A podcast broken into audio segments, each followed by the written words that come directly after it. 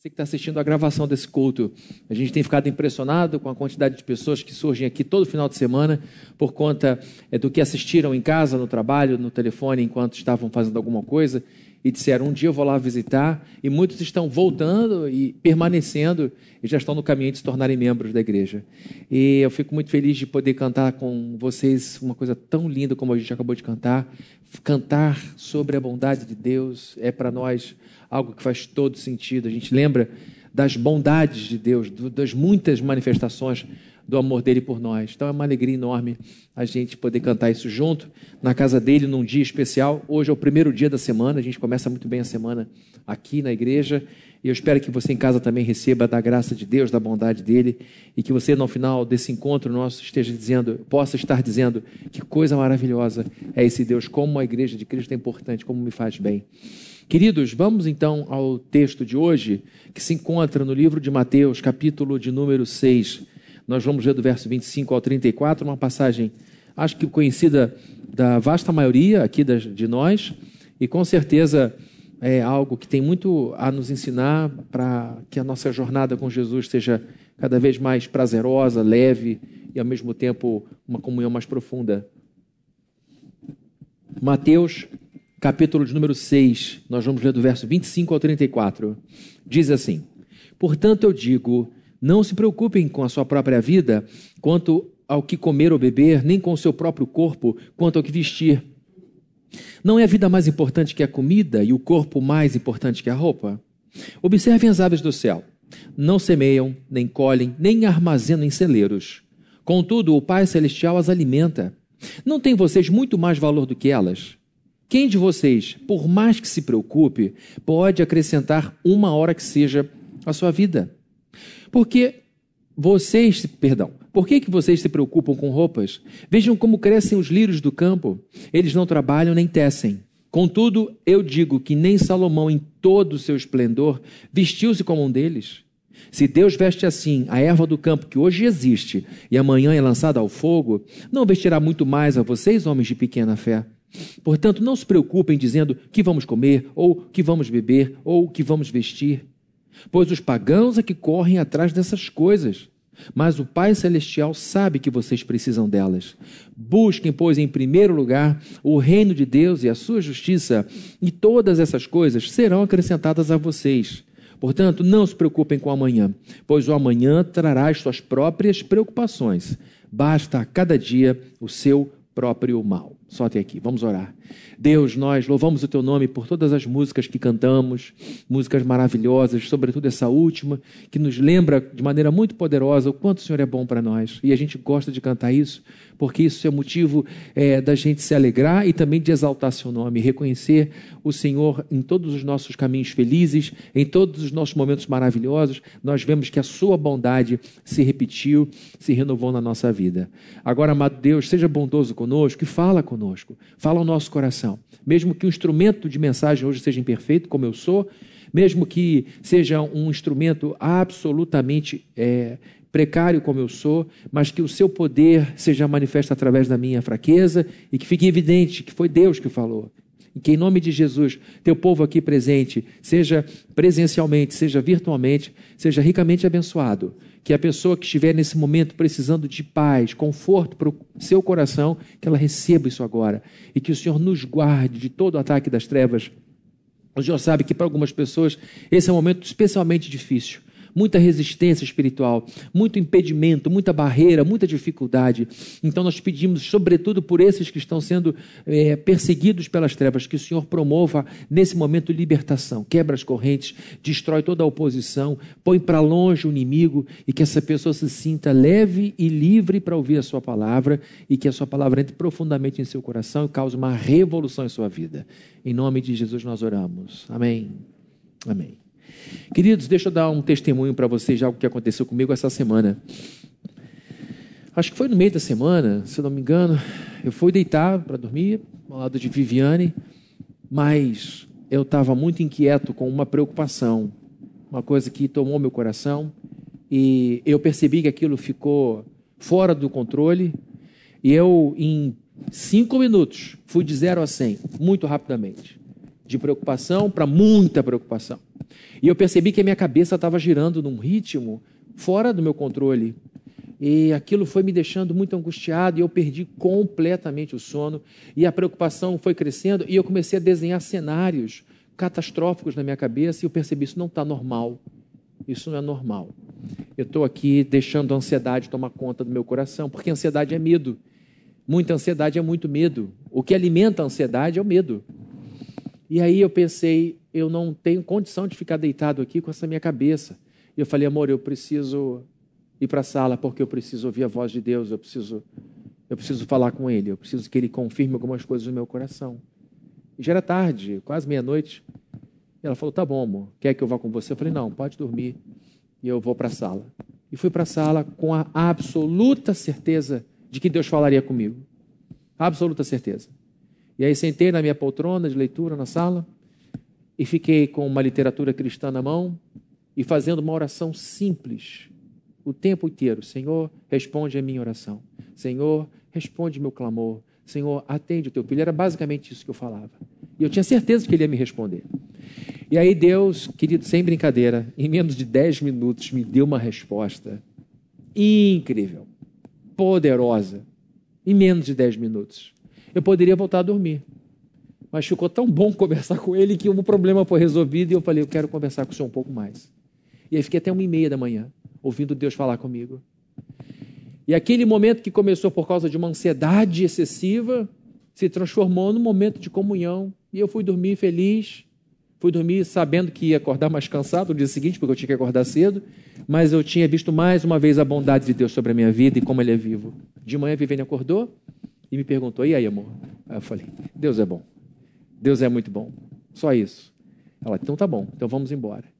Queridos, eu contei isso para vocês para dizer que às vezes a nossa cabeça fica fora de controle. E eu aprendi há um tempo atrás que eu preciso dominar meus pensamentos. Eu já me enterrei em preocupações por dois, três, quatro dias, porque eu ia descendo uma escada emocional que cada degrau abaixo era um degrau pior, e eu depois de três, quatro dias me vi enterrado em desânimo, porque eu deixava meus pensamentos completamente soltos ah, é, na minha cabeça, de maneira que todos os piores cenários eram desenhados livremente, e eu tinha a parede da minha cabeça pichada por um monte de cenário apocalíptico. Eu percebi que eu não podia mais viver dessa forma. E aí, então, nesses momentos, quando eu percebo, como foi o caso agora dessa semana, que eu comecei a botar meu pé no degrau de baixo, na descida da ansiedade, eu já paro no segundo degrau e digo: não vou permitir que esses pensamentos povoem e dominem a minha cabeça. Eu vou renovar minha cabeça com as coisas lá do alto. Eu vou fixar os meus pensamentos em Cristo, que está ao lado de Deus, à direita de Deus, governando os céus e a terra. Eu vou transformar a minha mente pela renovação dos meus pensamentos. Eu vou trazer à memória tudo que pode me dar esperança. E eu corro para Deus. Eu corro para a Escritura e paro de descer essa escada emocional maldita que leva a gente para um fosso, para um buraco de preocupação e ansiedade, como se Deus não existisse. E a gente pega todas as promessas de Deus, amassa tudo e joga num canto e fica num pântano de desânimo, porque a gente simplesmente dá à nossa mente uma liberdade que ela não pode ter. Não pode ter. E aí, queridos, pela bondade de Deus, depois de eu ter aprendido a, a não ficar descendo essa escada, é uma técnica muito simples. Eu falei, para, chega, não vou continuar, daqui eu volto, eu vou para minha poltrona de leitura e eu vou orar. E Deus veio porque o meu coração foi tomado por uma ansiedade a respeito de um ponto, e em menos de dez minutos ele responde, e eu ouço: Deus continua sendo Deus, Ele continua sendo o Senhor das coisas. Ele veio ao meu lado, me deu a resposta, e eu falei: Ah, tá muito bom, vamos ficar um pouco mais aqui, porque é, eu resolvi é, permanecer aqui na Sua presença, porque é bom demais. Eu quase falei: Vamos fazer uma tenda aqui, uma para mim outra para Viviane, e aí Deus então falou: agora chega, vai dormir, porque amanhã tem muita coisa para fazer. Ansiedade faz parte da vida. Não tem como viver sem ansiedade. Aliás, a ansiedade, numa medida controlada, é até positivo. Por quê? Porque uma pessoa com medo, ansiosa por ser reprovado, vai estudar. A pessoa pensa: eu não posso perder de ano, eu não posso é, ficar para trás. Então, eu tenho medo de ficar para trás, eu vou estudar. Então, a ansiedade te empurra para uma coisa positiva. A pessoa que pensa, eu não quero chegar no fim do mês apertado sem dinheiro nenhum, então eu vou cuidar melhor do dinheiro nesse período, vou vencer alguns impulsos para que esse medo não se concretize. Eu tenho medo de terminar esse relacionamento porque está me fazendo tão bem, então eu vou evitar que alguns impulsos, algumas atitudes emocionais me tirem do caminho e me façam perder uma oportunidade tão boa de ser feliz. Então, a ansiedade, num certo ponto, numa certa medida, é boa. O perigo é quando ela se torna neurótica. O período é quando ela começa a dominar a nossa cabeça, pega a chave da nossa mão e abre um monte de porta maluca da nossa cabeça e faz a gente é, sofrer. Faz a nossa alma virar um trapo. E a gente percebe como é que eu saio daqui, como é que eu me liberto disso. Chega uma hora que você está tão nas mãos do pensamento catastrófico, dos cenários que você desenha e das sugestões de Satanás, porque ele se aproveita numa hora como essa, que você não sabe mais como sair dali.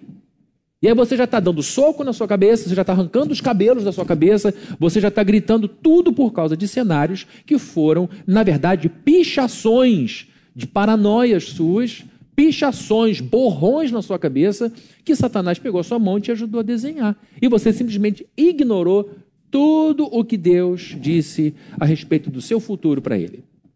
Então, queridos, eu queria falar sobre ansiedade nessa noite o quanto a gente precisa tomar conta do nosso coração e do nosso pensamento.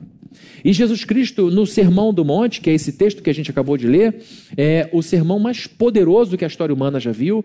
Deste sermão surgiram milhões e milhões e milhões de sermões espalhados nesses dois mil anos de história. Isso aqui é uma fonte inesgotável de inspiração para qualquer pregador.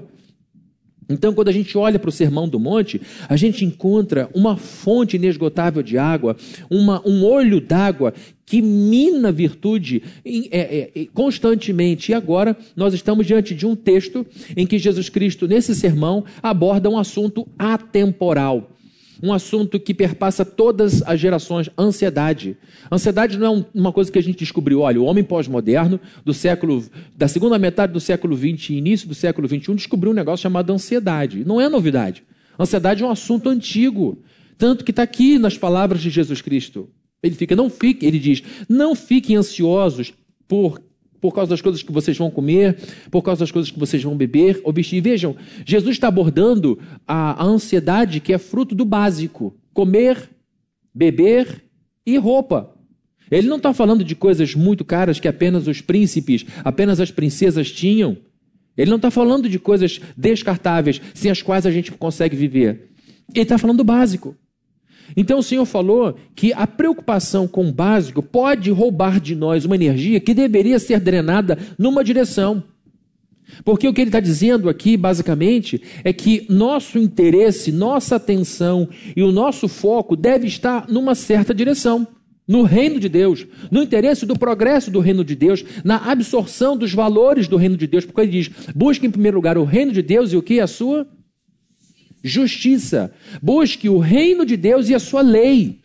Busque o que quem Deus é, busque o interesse desse reino e busque conhecer a justiça, a lei, o que é certo, o que é reto desse reino.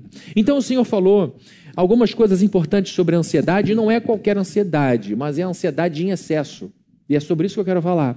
Eu não quero roubar de você esse grauzinho mínimo de ansiedade que é importante para a sua vida que é importante para a minha vida. Porque a gente fica com medo de perder o horário de uma reunião importante, a gente acorda bem mais cedo para evitar que o trânsito nos pegue de surpresa. Então não é essa ansiedade que eu quero remover. Porque aí você entra num estado, pode entrar num estado de irresponsabilidade e perder coisas importantes na vida por causa desse, desse alerta que falta muitas vezes. Então, com relação a essa ansiedade excessiva, que foi o que quase me, quase me enrendou, me enrendou de novo há pouco tempo, nessa semana, por causa das preocupações com o futuro, Jesus nos ensina então algumas coisas sobre essa ansiedade em excesso. A primeira, são só duas que eu vou compartilhar com vocês nesse período que temos aqui. A primeira verdade que a gente encontra nesse texto é que Jesus Cristo nos ensina que a ansiedade em excesso é absolutamente ineficaz para a solução de qualquer problema. A, a, ansiedade em excesso é absolutamente ineficaz, não tem eficácia nenhuma para solucionar os problemas, sejam eles grandes ou pequenos. Vejam só o que, que ele diz no verso 27. Quem de vocês, por mais que se preocupe, por mais que se preocupe, entendam, por mais que vocês consigam, imagine uma pessoa no grau máximo de preocupação, quase infartando, né? quase tendo um piripaque, um troço ou um treco, você escolhe. Por mais que você se esforce para se preocupar, ele diz: quem de vocês, por mais que se preocupe, pode acrescentar uma hora que seja a sua vida? Uma hora de vida ao lado de milhares de horas de vida, se você for somar aí, depois faça essa conta, não agora, mas quando o culto acabar, eu tenho tantos anos, cada dia tem tantas horas, multiplica esse número de horas para você ver quantas horas você já viveu. É muita coisa. Então, uma hora de vida, no final da vida, é um pingo. É nada. Então ele está falando de algo muito pequeno. Muito esforço, muita preocupação. Pim. No grego é pim. Ele diz, ele está colocando em comparação coisas enormes, a luz da vela e a luz do sol. Qual de vocês, por mais preocupada ou preocupado que possa estar, consegue uma horinha mais de vida? A resposta é clara: ninguém. É uma pergunta de retórica, ele já sabia qual seria a resposta. A resolução de problema existe solução racional. E quando você está debaixo do fogo de uma ansiedade excessiva, tudo que foge de você é a razão. Você não consegue raciocinar bem. Por isso é muito importante nós termos uma mente ajudadora, alguém de fora que nos ajude a pensar com clareza, porque o nosso pensamento vai estar afetado, completamente afetado. O nosso julgamento, nosso discernimento, nossa visão de perspectiva, de retrospectiva. Às vezes a ansiedade se dá por conta de uma, de uma, de uma situação ruim que você viveu, então vem mágoa no coração, vem raiva às vezes você, por causa de autoestima, tem medo de lutar pelos seus direitos e o que vem à tona é um sentimento de pequenez e insignificância que leva você a se sentir derrotado antes do, da luta começar.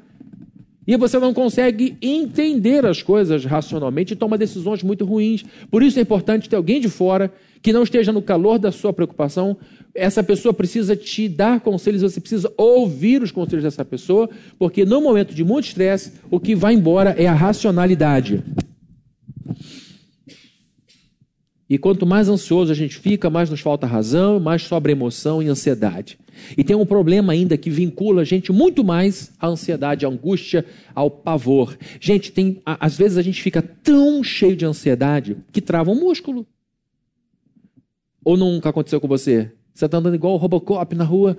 O que, que houve? Estou muito preocupado. Você estica o braço para pegar um copo, é uma distensão. Você vai pegar uma caneta, você sente os músculos doendo tudo, o teu corpo fica cimentado. Por quê? Porque Deus nos fez para sermos uma coisa só. Alma e corpo, espírito e corpo são uma unidade, são substâncias diferentes, são, são composições diferentes. O, o, corpo é físico, a alma não é, mas ela existe, e aqui a gente está entendendo tudo. E a gente é feito para interagir num, uma, numa unificação perfeita, conexão perfeita com a criação. Animais, plantas, águas, chuva, temperatura, universo, tudo foi feito por Deus e tudo foi interligado de maneira que nós estamos energeticamente ligados a tudo e a todos. Então, nessa ansiedade imensa, nessa ansiedade poderosa, a gente vai se atrelando ao problema por causa do senso de responsabilidade. Quando você está diante de um problema muito desafiador, tudo que você faz é pensar na solução do problema. E quando você não pensa na solução, você está tendo o problema na sua cabeça, que você está lamentando o problema. E você traz o problema de novo quando ora pelo problema. Estou pensando no problema, Deus, como é que eu resolvo isso? Senhor, tem misericórdia. Aí você vê que não tem solução, não tem nada, não tem ninguém, você começa, Deus, por quê? Por que o problema? Aí depois eu vou orar, Deus, o problema é problema o tempo inteiro. Por isso que às vezes eu digo, não ora mais por esse problema, porque ele só está te lembrando de coisa ruim. Deus já ouviu, já sabe. A Bíblia diz que ainda que a palavra não tenha chegado à nossa boca, Deus já conhece tudo, é lógico, é evidente. Por isso que Davi pede ajuda a ele, Senhor, sonda o meu coração e vê se há um caminho mau, porque nem ele saberia vasculhar tão bem o seu próprio interior quanto Deus. E agora a gente enfiado num problema, mergulhada num problema, só pensa no problema e alguém diz: Fulana, tenta relaxar um pouquinho. Você quase bate nela. Como assim relaxar um pouquinho? Vamos sair comigo aqui? Vamos tomar um café? Pelo amor de Deus, você não está vendo eu estou? E você não percebe que essa distração, como disse o pastor Ebert, esse ócio, esse, esse período de retiro do problema, pode ser o lugar que você vai ter o clique.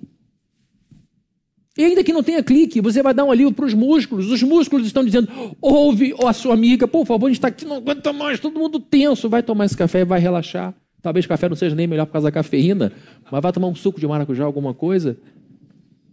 Por quê? Porque o senso de responsabilidade nos obriga a ficarmos ligados o tempo inteiro. E o pior, quando você precisa dormir, você não consegue, porque a gente só dorme quando o nosso cérebro para de pensar. Não é de funcionar, porque ele continua funcionando, dando comando para o seu corpo o tempo inteiro.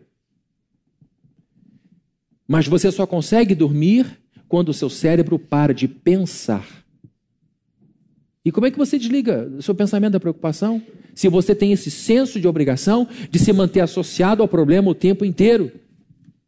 Deixa isso na mão de Deus. Você diz, para, eu vou te bater. Porque eu, eu, é claro que eu quero deixar na mão de Deus. Não quer, não, porque você deixa e leva com você, deixa e leva com você, deixa e leva com você.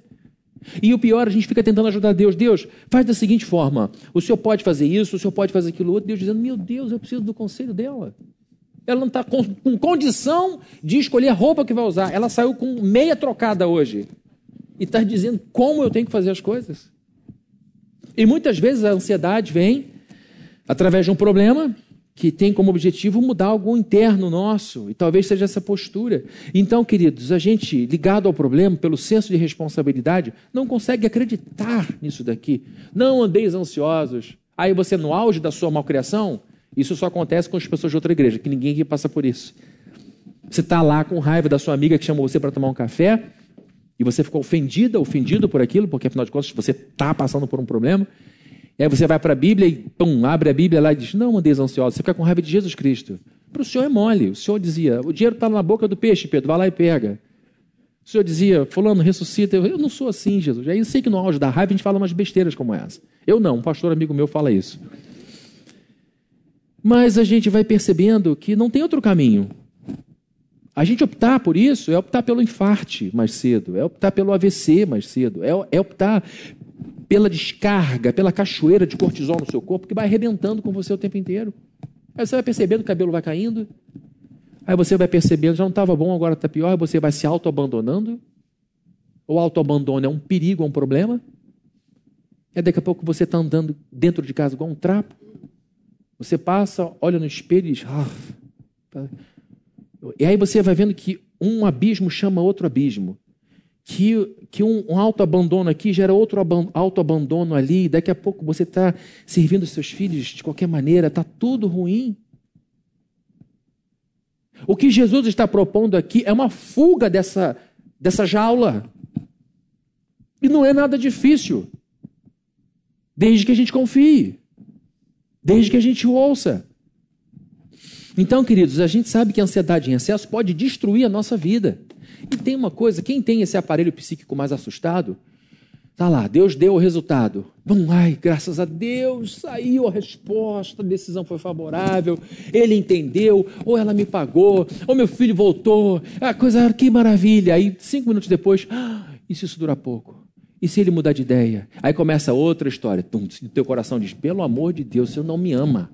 Acabou de sair de um problema, Deus te deu uma benção, já está preocupado. É, a pessoa vive nesse negócio. Mas se acontecer isso, se acontecer aquilo outro, se acontecer aquilo outro, e as pessoas vão desenhando cenários cada vez piores. Jesus está dizendo que a preocupação em excesso não resolve problema nenhum.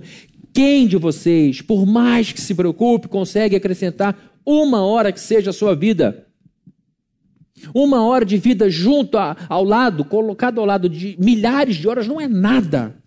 Ou seja, todo esforço para resolver um problema, toda ansiedade que pode sobrecarregar todos os seus músculos é incapaz de fazer um mínimo de diferença na sua realidade. Então é inútil. É um descarrego de energia totalmente desnecessário. E ele vai dizer que esta energia precisa ser dirigida para outro lugar. A gente precisa, nessas horas de ansiedade excessiva, pensar com a cabeça. E o que é pensar com a cabeça para um cristão num momento como esse? É pensar biblicamente. É olhar para a Bíblia e ver aqueles textos que Deus usou no passado e disse: Eu vou fazer isso de você. Eu vou tirar você das trevas e vou colocar na luz. É você pegar o Salmo 112 que diz: Para o justo, para a justa, a luz nasce nas trevas. Para aqueles textos que dizem: Aquele que espera em mim não será envergonhado. Aquele que espera no Senhor terá suas orações respondidas. Ainda que eu caia sete vezes, o Senhor não permitirá que eu fique caído, porque Ele segura em minha mão direita. Você precisa pegar todos esses textos e dizer o seguinte seguinte: o que eu estou vivendo não combina com o que Deus fala. E entre o que eu estou vendo e o que Deus fala, eu fico com o que Deus fala. E aí sossega e vai tomar um café com a sua amiga. Mas isso não é uma irresponsabilidade? Não! De forma nenhuma. A gente precisa tomar posse dos nossos pensamentos e governar as nossas mentes. Nossa preocupação em excesso pode ser positivo para você se sentir alguém que pelo menos está fazendo uma coisa. Olha, eu pelo menos estou me preocupando. Eu pelo menos estou envelhecendo antes da hora. Eu pelo menos já fui parar no, no hospital e ia falar Procordes. Se for depender de Procordes, você vai morrer, porque não tem mais. Eu já fui no, nessa semana, olha, já fui ao médico três vezes. E ele chega e diz: ai meu Deus, vem de novo. Eu vou fazer todos os exames mais uma vez para dizer que é coisa da cabeça dele, porque ele não tem nada. Ele não tem nada. Está estressado, está estressada demais. Aí o médico diz, vai se distrair. Aí você diz, eu vou bater na minha amiga e vou bater nesse médico, porque ele não tem noção da minha. É como se a gente gostasse de sofrer. É como se a gente gostasse de pagar a pena. É como se a gente curtisse o sofrimento. É como se a gente gostasse de carregar pedra. Mas esse negócio de se sentir responsável e se corromper destrói nossa criatividade, destrói nossa saúde física, destrói nossa saúde emocional, nossa saúde espiritual. Então Jesus está dizendo que preocupação em excesso, que ansiedade excessiva não ajuda em nada, em nada. E em último lugar, nós veremos que Jesus nos ensina que a ansiedade em excesso é uma ofensa a Deus. Ela não só é inútil, mas ela também é uma maneira de você ofender a Deus de modo muito direto. Vejam comigo os versos 31 e 32. Portanto, não se preocupem dizendo que vamos comer, ou que vamos beber, ou que vamos vestir. É Jesus que está nos desinflacionando, é Jesus que está nos aliviando, dizendo: não se preocupem com essas coisas, com as coisas básicas. Pois os pagãos é que correm atrás dessas coisas, mas o Pai Celeste sabe que vocês precisam delas. Esse aqui é um texto importante, porque aqui Jesus faz, faz mais um corte de divisão na humanidade. A gente vive um tempo muito desafiador em que a gente vê uma pulverização de possibilidades de pessoas, de, de vivências, de performance. E a gente vê aqui que Jesus Cristo, na verdade, divide a humanidade em dois grupos só. Ele diz: Não se preocupem com as coisas que vocês vão comer, beber ou que vocês vão vestir, pois os pagãos é que correm atrás dessas coisas. A palavra pagãos aqui no grego é etnos, de etnia. Então, a etnia, para você entender de maneira muito simples, é um grupo de pessoas que compartilham a mesma língua, talvez a mesma religião e talvez os mesmos hábitos culturais. Isso é uma etnia, isso é um povo. Podemos ter uma etnia de milhões de pessoas e podemos ter uma etnia de uma tribo pequena. O que Jesus está dizendo é o seguinte: neste mundo existem dois grupos apenas de pessoas, duas etnias, duas tribos. A tribo dos órfãos a tribo daqueles que não conhecem um Deus de amor e um Deus santo, a tribo daqueles que vivem em torno de bens materiais, a tribo daqueles que colocam toda a sua esperança em coisas desse tempo, e do outro lado temos o etnos, o povo que tem o Deus de Abraão e Jacó como pai. E vocês que estão me ouvindo, diz Jesus, não precisam se preocupar com o que vão comer, não precisam se preocupar com o que vão vestir, nem o que vão beber, porque o vosso Pai sabe das suas necessidades. E como um bom pai, ele proverá. Como você é um bom pai, como você é uma boa mãe, e você provê para o seu filho. Então, Jesus está chamando a atenção para algo aqui importante. Que os pagãos são aquelas pessoas que correm atrás das coisas. E os cristãos são as pessoas que se devotam a alguém. É completamente diferente. De um lado está etnos, o pagão, o ímpio, o gentio, dependendo da sua versão bíblica, outro povo, que corre atrás de coisas para encontrar segurança, porque comida, bebida e roupa geram segurança, e eu entendo isso, eu sou assim também.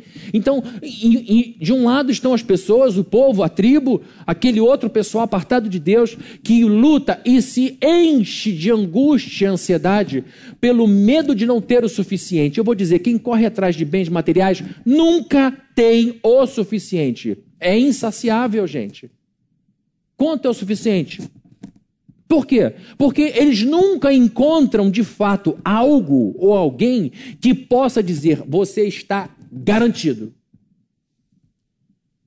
Agora, por outro lado, existem aqueles que botam toda a sua energia na busca do reino do Pai e que buscam a justiça do Pai e que, enquanto estão gastando energia na busca por esse reino e por essa justiça, estão sendo preenchidas por shalom, por paz, por contentamento, por desejo.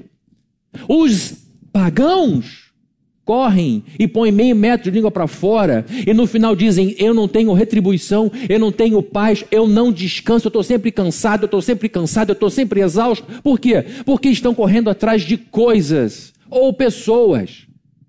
Por outro lado, outro grupo, enquanto corre em direção a Deus, é renovado, é completamente diferente. Nesse reino de Deus, alguém que de fato deu tudo o que tinha se chama Jesus de Nazaré.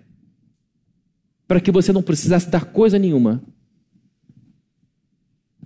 Então Jesus faz um corte e diz: Pois os etnos, os gentios, os gentios, os pagãos, os outros, é que correm atrás dessas coisas. Mas o Pai Celestial sabe que vocês precisam delas. E quando Jesus diz, o vosso Pai Celestial sabe que vocês precisam delas, ele está falando de um Pai que é amor, que é bondoso. E é isso que está implícito nesse, nesse texto. O vosso Pai Celeste sabe. Quando a gente fala do amor de Deus, da santidade de Deus, da bondade de Deus que a gente cantou aqui, a gente está falando do, daquilo que em teologia a gente chama de atributo moral de Deus ou atributos morais de Deus. Nós temos os atributos de poder de Deus como sua onisciência, a sua onipotência, a sua inteligência infinita, são atributos de poder. Agora, quando a gente fala de amor, bondade, quando a gente fala de misericórdia, a gente está falando de atributos, características morais, do caráter de Deus. E a bondade de Deus é tratada, em primeiro lugar, de uma forma muito genérica. A gente diz: Deus é bom. Cantamos isso hoje e cantamos com emoção no coração, porque a gente sabe disso. A gente canta e diz, Deus é bom, é bom mesmo. Eu falo isso para Viviane o tempo inteiro lá em casa. E ela fala para mim, como Deus é bom. E eu falo, de fato, Deus é muito bom. Com as coisas mais básicas da vida. Mas Deus não é só bom genericamente, Ele é bom em si. A pessoa toda de Deus, de ponta a ponta, se é que a gente pode falar, num Deus que não tem forma e não é limitado por dimensão nenhuma, e por isso a gente não pode fazer imagem dele, porque tentar botar Deus numa imagem é diminuí-lo a uma escultura. E ninguém aqui gosta de ser reduzido na sua importância, muito mais Deus. Então diz: nunca tentem me reduzir ao tamanho de uma imagem, por maior que ela seja, porque nada neste mundo consegue pôr limites em mim. Por isso esse, essa proibição da gente tentar fazer imagem de Deus, porque a gente diminui a sua dignidade por maior que seja a sua criatividade. Deus é bom em si, em todo o seu ser, e Deus é bom para as suas criaturas, para todas as criaturas. Deus não é bom só para o crente, Deus é bom para todo mundo. É por isso que este mundo está do jeito que está. As pessoas dizem: se Deus existe, por que, que existe maldade no mundo? Se Deus existe, por que existe fome no mundo? Se Deus existe, por que, que tem tanta injustiça? A questão é a seguinte: Deus existe, e a questão é por que, que a gente ainda existe? Porque Ele é todo-poderoso, ele é absolutamente santo. E por que, que ele atura a gente ainda? Para de pensar no que o outro fez errado e pensa no que você fez errado. Aí você pensa, caramba, realmente, por que eu ainda estou em pé aqui? Por que, que eu ainda estou vivo? Por que, que eu ainda estou, eu existo? Porque Deus é bom. Obrigado. Deus é paciente. Deus não é pavio curto e por isso ele dá chance, e por isso que ele ainda abençoa, por isso que as pessoas ainda fazem coisas que trazem felicidade, por isso que o mundo ainda é bonito, por isso que as coisas ainda valem a pena. Porque Deus continua sendo bom, o tempo inteiro ele é bom.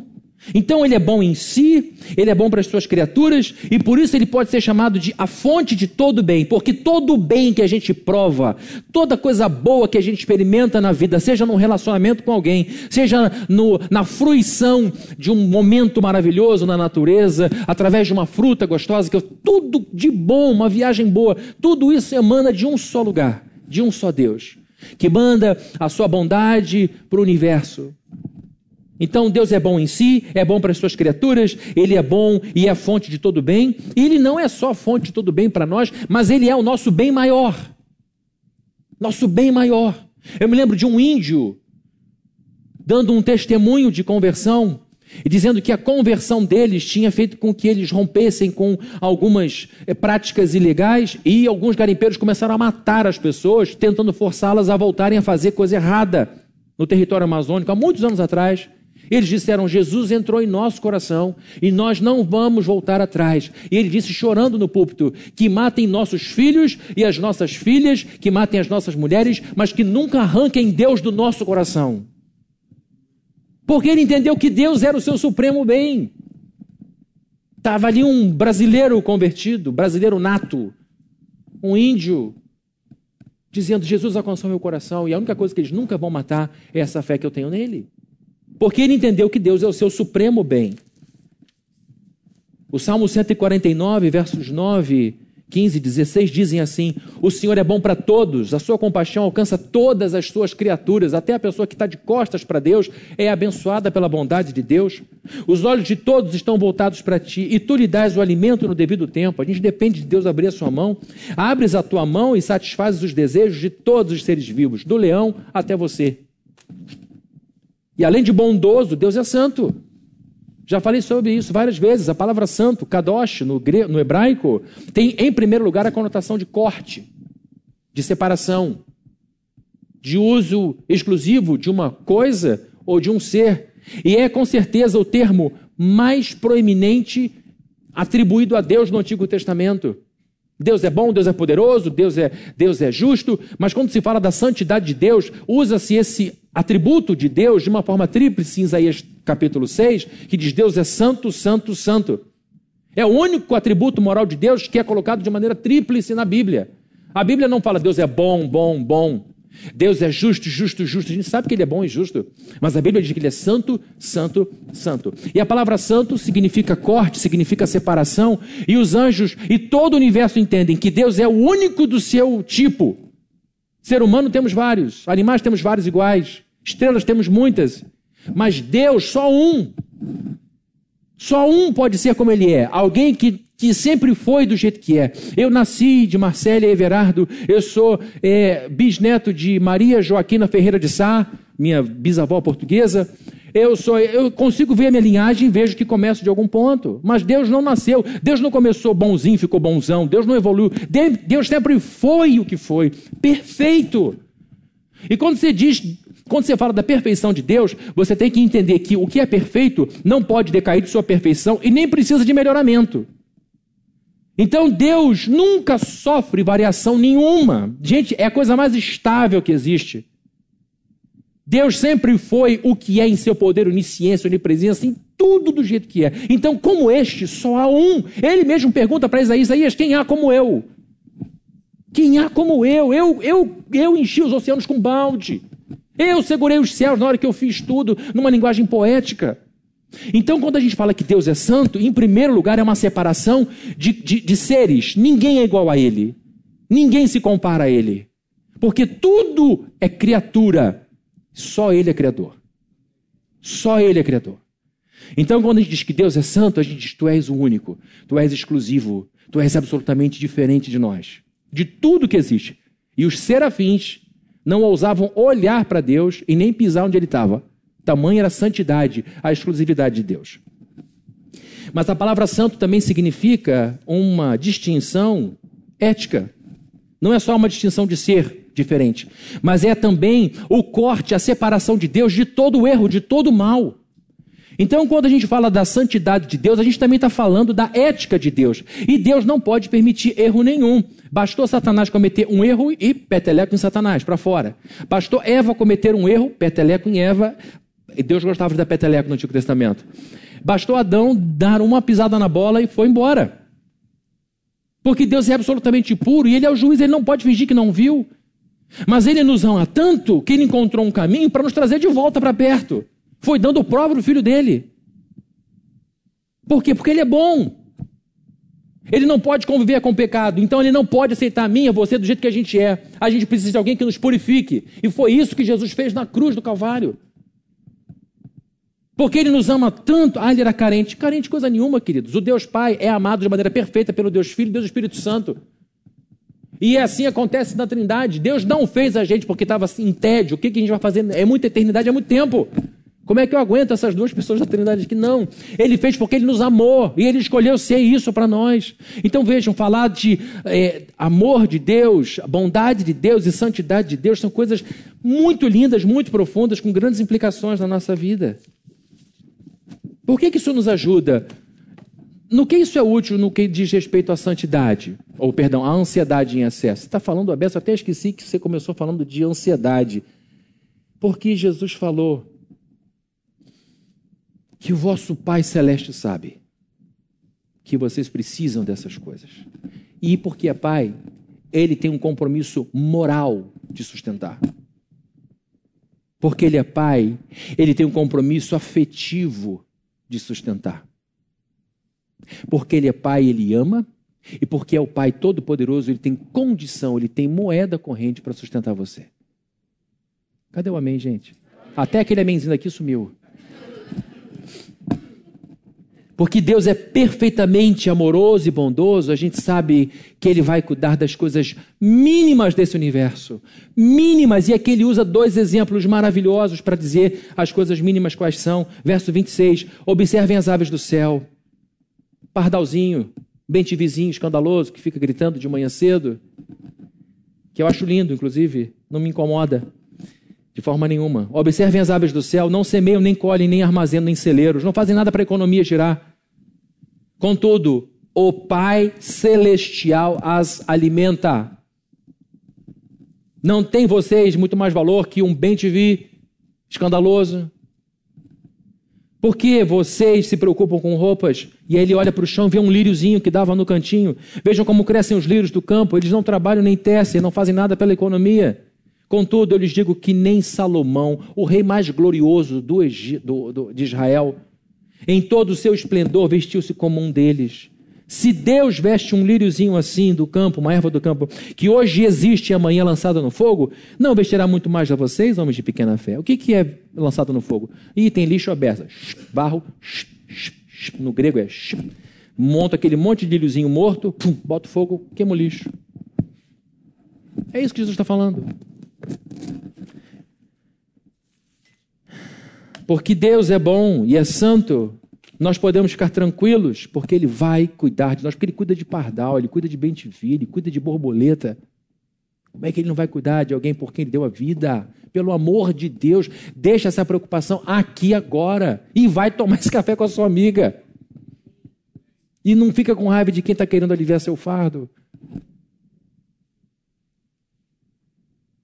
Sua amiga quer te dar um apoio, ela talvez não tenha solução, seu amigo não, mas ele tem um braço estendido, tem um ombro para te, te dar e dizer: conta comigo.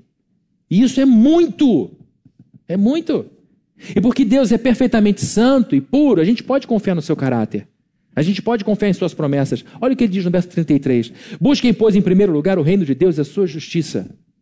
Em e todas essas coisas lhes serão acrescentadas. Ao invés de buscar o que comer, ao invés de buscar o que vestir, ao invés de buscar o que beber, busque em primeiro lugar o reino de Deus e a sua justiça.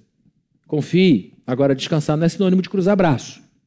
Ah, que beleza, tudo que eu queria ouvir. Agora eu vou para casa, vou maratonar todas as séries do Netflix, porque amanhã vai estar tudo resolvido, porque ele vai dar. Não. Ele diz: as aves encontram alimento, e vocês já viram como é que a ave voa quando a, mãe vai buscar alimento para os filhotes, ela vai longe, vai onde foi, e ela volta. Ela encontra alimento, porque Deus é fiel. Mas ela voa, ela se esforça, ela se empenha. A plantinha no chão é, é bonita, é linda, por quê? Porque ela extrai, ela faz um trabalho, ela confia que quando fizer o seu movimento, junto com a fotossíntese e todos os processos aqui botânicos, ela vai conseguir o que ela precisa para crescer, se desenvolver. Em outras palavras, a gente tem que continuar vivendo um dia de cada vez, fazendo o que nos cabe fazer. É ficar na zona de influência e não na zona de preocupação, como diz Stephen Covey. Se você fica permanentemente preocupado com as coisas que estão fora do seu controle, meu negócio é em dólar e eu preciso muito que o dólar melhore. A sua cabeça preocupada não vai mudar a cotação do dólar. E você vai se sentir impotente toda vez que o mercado financeiro fechar o dia e você dizer, meu Deus, disser, o dólar só subiu. E aí você, quando fica na zona de preocupação, você não faz nada, não muda nada e só drena energia. Então, Stephen Covey dizia, bota a sua energia na zona de influência. O que está sob sua influência? Não é controlar o câmbio. Está tá sob sua influência comer direito, cuidar da sua saúde, dormir direito, cuidar do seu filho, fazer as suas atividades, limpar a sua casa, trabalhar com a energia que você ainda tem. Quando você faz isso, você percebe que alguma coisa mudou, que algo aconteceu, e você cresce em confiança, e você vai crescendo em influência, e talvez chegue um dia que você tenha influência para, quem sabe, mexer na cotação do dólar. Porque tem gente nesse Brasil que faz isso. Fala alguma coisa e mexe no preço do dólar. Quem sabe não é você o próximo que vai ter que tomar cuidado com o que fala na televisão. É gente de poder nuclear. Gente que, quando abre a boca, influencia a bolsa de valores. Se tiver alguém aqui, me procura, que está com campanha de obra de construção. Preciso muito conversar com você aqui. Terminando, queridos, aqui meu raciocínio. A ansiedade faz parte da vida. Ansiedade em excesso não precisa ser parte da nossa vida. A gente tem que manter as nossas mentes presas àquilo que Jesus Cristo ensinou. E ele ensinou que o nosso Pai Celeste cuida de nós. E e se preocupar demais não muda nada. Não muda nada. E que o excesso de ansiedade ofende a Deus, porque você duvida da sua capacidade de prover. Você fica pondo dúvidas sobre o caráter de Deus. Você acha que ele não é capaz de resolver um problemão. Você diz, não, daqui não acabou, não tem condição. Ele prometeu, mas não vejo como. Como se Deus tivesse limitado sua, ao seu campo de visão. No início, queridos, eu dei um testemunho vou dar outro agora, para terminar. Alguns anos atrás eu estava muito triste, muito abatido, muito preocupado com o meu futuro. Meu Deus do céu. Meus cabelos estavam caindo. E, e eu estava assim, meu pai, o que, que vai ser do meu futuro? Sou pastor. Nessa sociedade, ninguém gosta de pastor. Eu botei um ninguém, generalizei. Não, pastor, mas eu gosto de você. Eu falei, mas você virou ninguém. Ninguém. Eu estava tão aborrecido, tão desanimado, tão sem perspectiva, que eu dizia, ninguém gosta de pastor, só minha mãe e Viviane e meus filhos. E eu estava querendo desistir de tudo. E eu estava querendo montar uma franquia do Bob's. Falei, eu vou ficar atrás de um caixa, recebendo dinheiro, não vou me preocupar com mais ninguém. E vou esquecer esse negócio de ser pastor, porque é muito cansativo e o futuro é muito incerto. Pastor, não tem direito trabalhista, não tem nada, é muito complicado, é muito ruim. Como é que vai ser isso? Eu não pensava assim quando eu tinha 20 anos de idade, mas agora, nessa idade, eu já fico preocupado. Eu comecei a ficar muito angustiado, muito mal. Falei, Senhor, o que vai ser do meu futuro? Deus, o que vai ser do meu futuro? Eu fiquei tão fora de controle, meus pensamentos ficaram tão fora do meu controle, que eu fui agasalhado por medo. E aquilo perdurou por muito tempo mais do que deveria ter perdurado. E aí, num momento de muita angústia, eu fiz o que eu não indico para as pessoas fazerem. Eu peguei uma Bíblia, abri, falei, seja o que Deus quiser, e fui para o texto. Gente, é coincidência demais para ter sido coincidência. Eu preocupado com o meu futuro, o que vai ser da minha velhice? Eu lembro que eu falei assim, como é que vai ser? Eu, eu não tenho direito nenhum. Onde é que está a minha segurança? Por que, que eu fiz isso? Por que, que eu não fui médico? Por que eu não fui advogado? Eu comecei, por que, que eu não. Ah, Deus, o que eu fiz na minha vida? Mas já faz uns dois dias que isso passou, gente. Fiquem tranquilos. Eu estava muito preocupado, envergonhado, não sentindo nada.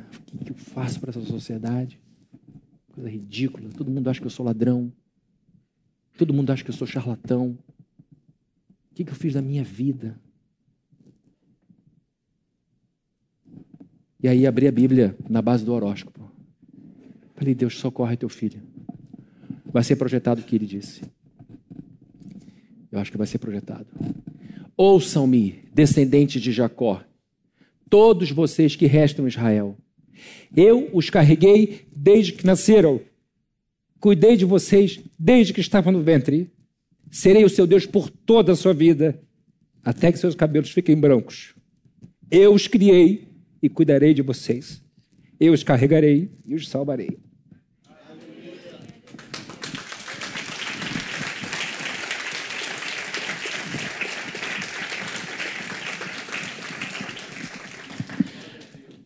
Na hora o Bob fez plof na minha cabeça. Plof. Aí hoje eu me sinto ridículo. Gente, quando eu li isso, eu falei, Senhor. Foi na hora.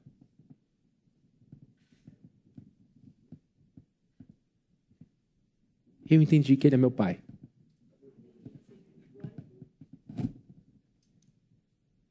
E eu entendi que antes da minha conversão ele já cuidava de mim